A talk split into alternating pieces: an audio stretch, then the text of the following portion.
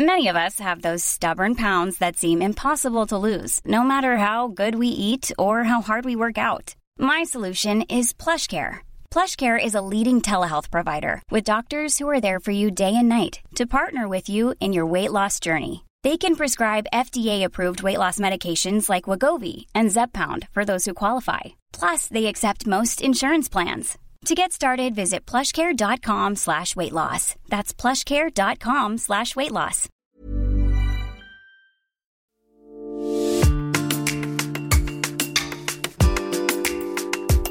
Dans la série 40 ans de faits divers extraordinaires, L'affaire Toinon. d'après un article de Jean-Yves Moulin, adaptation et récit, Denis Vernet. Qui a tué Annie Toinon Le 15 juillet 2010, dans sa ferme près de Saint-Galmier, on découvre gisant sur son lit le corps sans vie d'Annie Toinon. Vêtue d'une chemise de nuit, la quinquagénaire de 58 ans a le crâne et la mâchoire fracassés. Plusieurs ont été portés sur le nez, la tempe et les dents, et du sang a même éclaboussé tout un mur. C'est un crime particulièrement violent.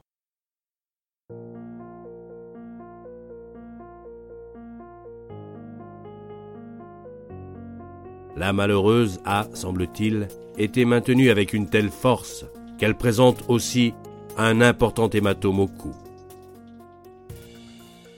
Un pompier présent sur les lieux croira d'abord que la victime a reçu un coup de fusil en pleine tête, tant elle est défigurée.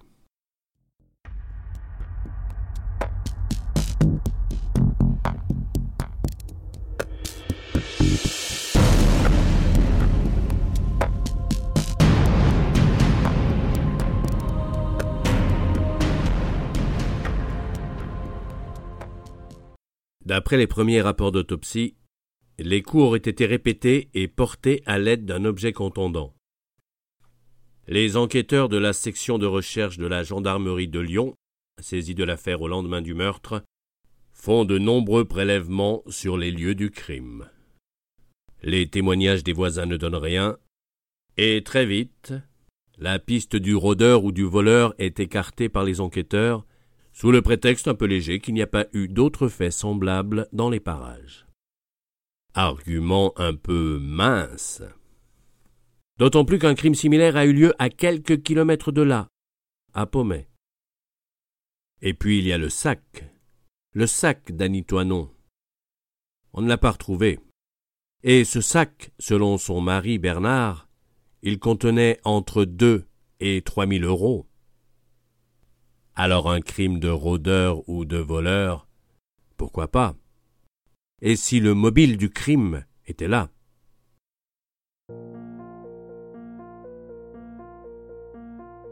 Mais rien n'entame les certitudes des enquêteurs. Des enquêteurs qui vont multiplier les bourdes. Ainsi, par crainte de dénaturer la scène de crime, l'adjudant-chef présent sur les lieux lors de la découverte du corps décide de geler les lieux. Décision incompréhensible qui contraindra le médecin légiste, mandaté pour prendre la température du corps, à rester sur le pas de la porte. Cet examen capital pour déterminer l'heure de la mort ne sera effectué que dix heures plus tard, et par le gendarme lui-même, qui ne voit pas où est le problème.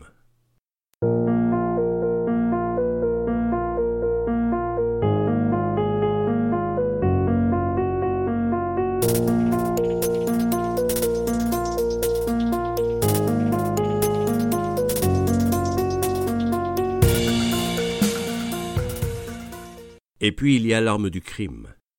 On la cherche dans tous les puits de la région sans résultat, jusqu'à ce qu'on se rende compte qu'Annie Toinon a été assassinée à coups de barre de fer. Or, une barre de fer, les gendarmes en ont trouvé une sous le lit de la victime, mais ils ont pensé, allez savoir pourquoi, qu'elle dormait avec pour se protéger. Oh, bien sûr, L'idée que cette barre de fer soit l'arme du crime, c'est quelque chose qui nous a traversé l'esprit. Avouera un peu plus tard un des gendarmes présents sur les lieux. Mais ils sont persuadés qu'Annie Toinon a été frappé à coups de marteau. Dommage. Dommage car une analyse tardive montrera que cette fameuse barre de fer, d'une vingtaine de centimètres et un peu rouillée, recèle du sang séché et, je cite les experts, un tout petit morceau blanc qui s'avère être un bout du crâne de la malheureuse Annie Toinon. C'est donc bien l'arme du crime, et elle a été essuyée avant d'être placée là. Décidément, avec autant d'incompétence et d'erreur, l'enquête sur l'assassinat d'Annie Toinon commence vraiment très mal.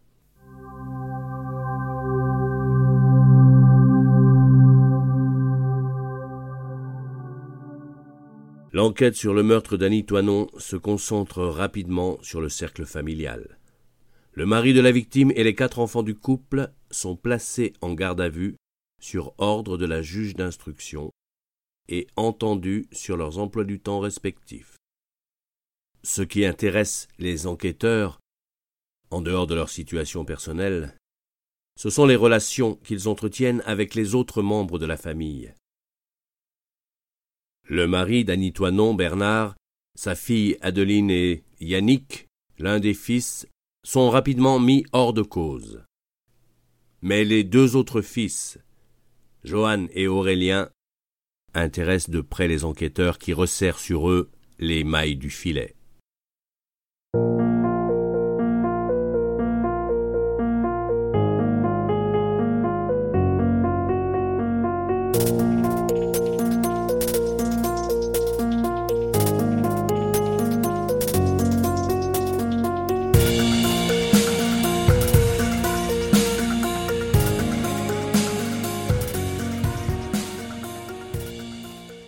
Gendarmes, il apparaît clairement que Johan et Aurélien haïssaient leur mère adoptive depuis des années. Et puis il y a aussi la rumeur publique, qui n'est pas tendre avec les enfants Toinon. Ces Polacs, comme on les appelle, car les quatre enfants Toinon ont été adoptés, adoptés en Pologne. Johan et Aurélien étaient les deux plus jeunes, mais pas les préférés. En réalité, les époux Toinon avaient été contraints par les autorités polonaises à adopter toute la fratrie, alors qu'ils ne souhaitaient emmener avec eux qu'Adeline et Yannick. J'ai adopté deux enfants, pas quatre. Cette phrase terrible, Annie Toinon la répétait souvent. Yannick était son préféré, son poussin, tandis que Johan le plus jeune de la fratrie, âgé de vingt-deux ans au moment du crime, avait toujours été son souffre-douleur, malmené, frappé à coups de bouteille, de trousseaux de clés, humilié. Les tensions ne manquaient pas chez les Toinons. Les enfants avaient été élevés à la dure, et dans la ferme familiale, pas question de se plaindre ou de poser des questions. Ainsi, Adeline avait-elle trouvé toutes ses affaires jetées dehors après qu'elle ait annoncé à ses parents qu'elle était enceinte? Chez les Toinons, on ne rigolait pas avec ce genre de choses. Aurélien, lui, c'était un taiseux. Il rêvait de vaches laitières et il avait appris le métier. Il voulait reprendre l'exploitation, mais ses parents avaient refusé de lui vendre un terrain de 35 hectares. Alors il avait quitté la ferme en 2008. On le disait violent à cause de l'histoire avec le grand-père maternel. Il avait frappé le vieux en lui balançant une télé en pleine tête. Pour les enquêteurs, des indices graves et concordants planent au-dessus de la tête des deux frères Toinon. Et ils deviennent les principaux suspects de l'affaire. Soutenus par Adeline et Yannick, Johan et Aurélien se défendent et crient leur innocence, mais rien n'ébranle les certitudes de la police et de la justice. Et puis, comment croire Johan? Le seul à vivre encore à la ferme au moment des faits, lorsqu'il dit n'avoir rien vu, rien entendu, alors que dans un premier temps, il a dit qu'il avait vu son frère, Aurélien, tout près de la ferme.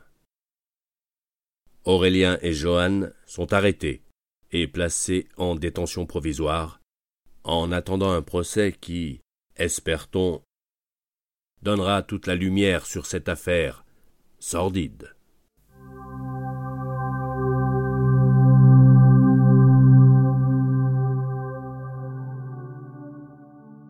De théâtre dans l'affaire Toinon. Après vingt mois de détention provisoire et en attendant le procès en assises, Johan Toinon sort de prison et il est placé sous surveillance électronique. Son frère Aurélien, lui, est libéré un peu plus tard sous diverses conditions d'éloignement et avec l'interdiction de rencontrer son jeune frère. Dans cette affaire, ils sont les deux seuls suspects. Tous les deux crient leur innocence, et ces libérations sous condition apportent un peu plus de doute quant à leur culpabilité. Il est vrai que l'enquête laisse un goût d'inachevé, et les jeunes avocates des suspects se sont engouffrées dans ces failles pour obtenir la mise en liberté de leurs clients. Pour la chambre d'accusation, l'affaire contient suffisamment de charges pour être jugée, et elle se base sur des indices graves et concordants. Oui, mais un indice. Ce n'est pas une preuve. Les gendarmes n'ont pas pu apporter de témoignages, ni de traces ADN convaincantes. L'arme du crime n'a rien indiqué, pas plus que le sac de la victime, retrouvé des mois plus tard dans un bois. Aucun mobile sérieux n'a pu être établi par les enquêteurs. En fait, tout repose sur la personnalité d'Aurélien et de Johanne, qui encourent la perpétuité.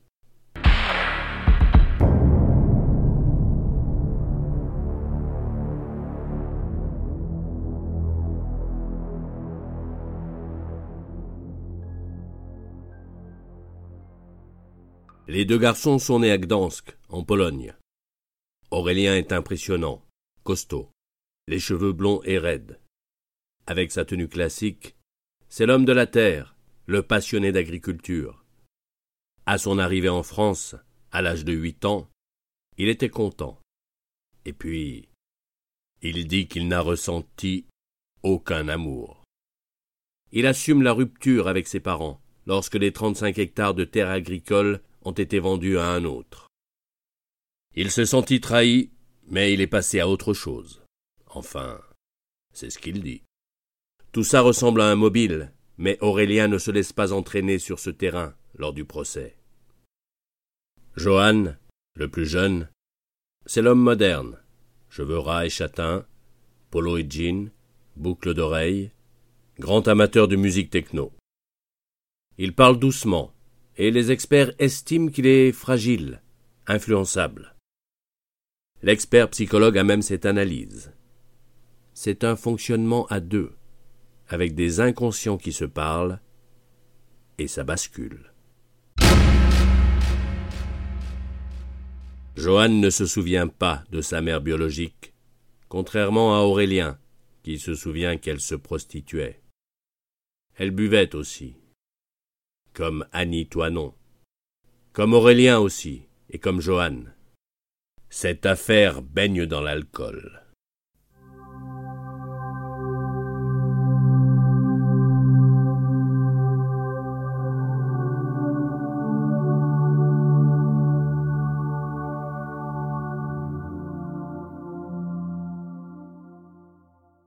C'est le problème, reconnaît Johann. Il y avait ma mère qui avait bu et ma mère qui n'avait pas bu. C'étaient deux femmes différentes. À part ça, on avait une vie normale. Mais dans le pays, on dit qu'en réalité les petits Polonais ne se sont jamais adaptés. Et puis Aurélien et Johann ont la réputation d'être violents. Cette histoire d'adoption parce que les parents Toinon ne pouvaient pas avoir d'enfants ça a mal tourné.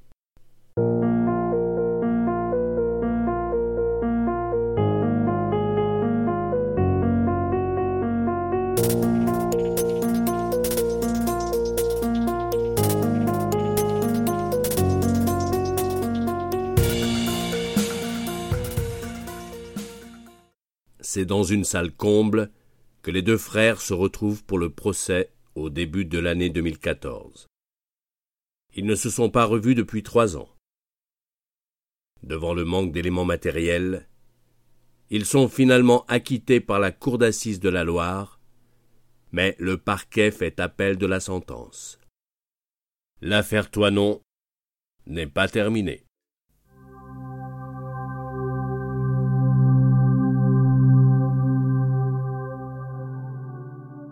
Le procès en appel se déroule à Lyon en 2016. Cinq ans et demi après les faits, un nouveau jury écoute les suspects, les témoins, les médecins, les enquêteurs, les avocats et l'avocat général. Il n'y a pas eu de fait nouveau durant ces cinq années, si ce n'est que Joanne Toinon a tenté de mettre fin à ses jours. Une nouvelle fois. Autant Aurélien, son aîné, est un roc posé, solide. Autant lui est fragile, instable. Il était même passé aux aveux lors d'une garde à vue, mais elle n'avait pas pu servir à l'accusation, tant elle était caricaturale et visiblement manipulée par les gendarmes. Ce nouveau procès est aussi une nouvelle épreuve pour le père, Bernard Toinon. Il vit un véritable chemin de croix. Lors du premier procès, on l'a parfois montré du doigt. Son avocat a même dû le défendre, alors qu'il était parti civil. Il veut connaître la vérité, et il se demande si ses fils n'avaient pas prévu de le tuer, lui aussi. D'ailleurs, il n'a plus aucun lien avec ses quatre enfants, qui se sont serrés les coudes et qu'il accuse lui à demi-mot.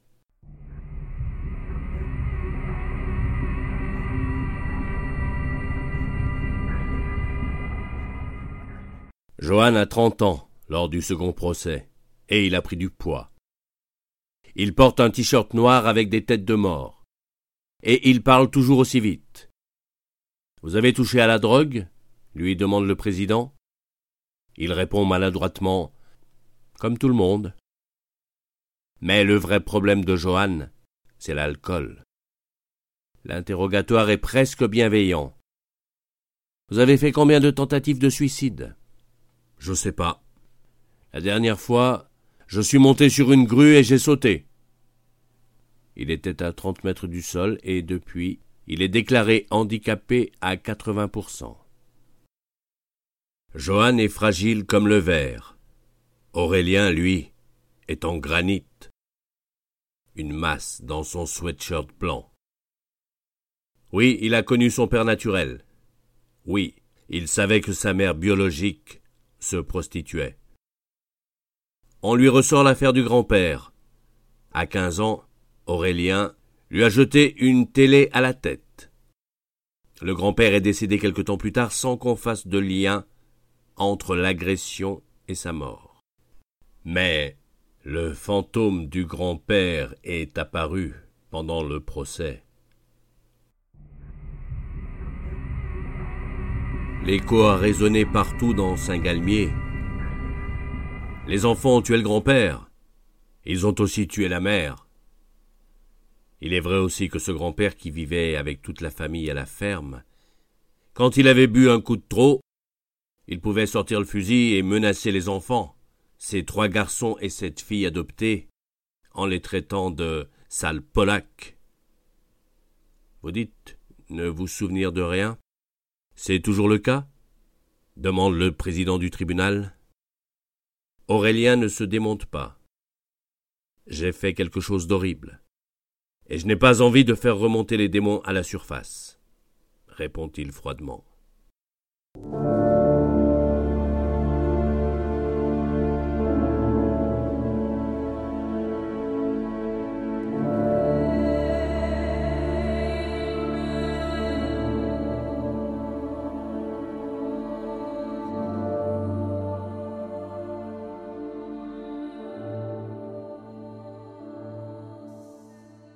Les témoins défilent comme il y a deux ans, pour dire que les deux frères étaient de bons camarades, des relations sans histoire.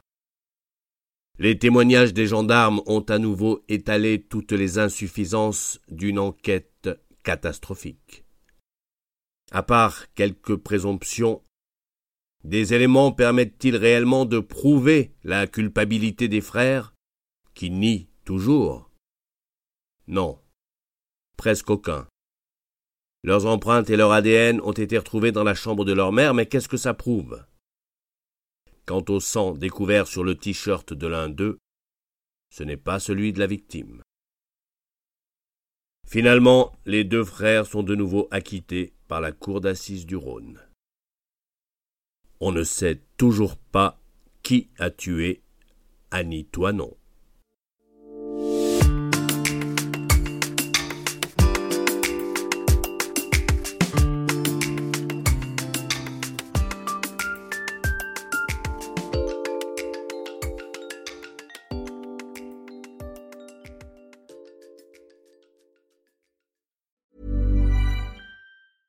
Brought to you by Lexus. Some things do more than their stated functions, because exceptional things inspire you to do exceptional things. To this select list, we add the all new Lexus GX. With its exceptional capability, you'll see possibilities you never knew existed, sending you far outside your comfort zone.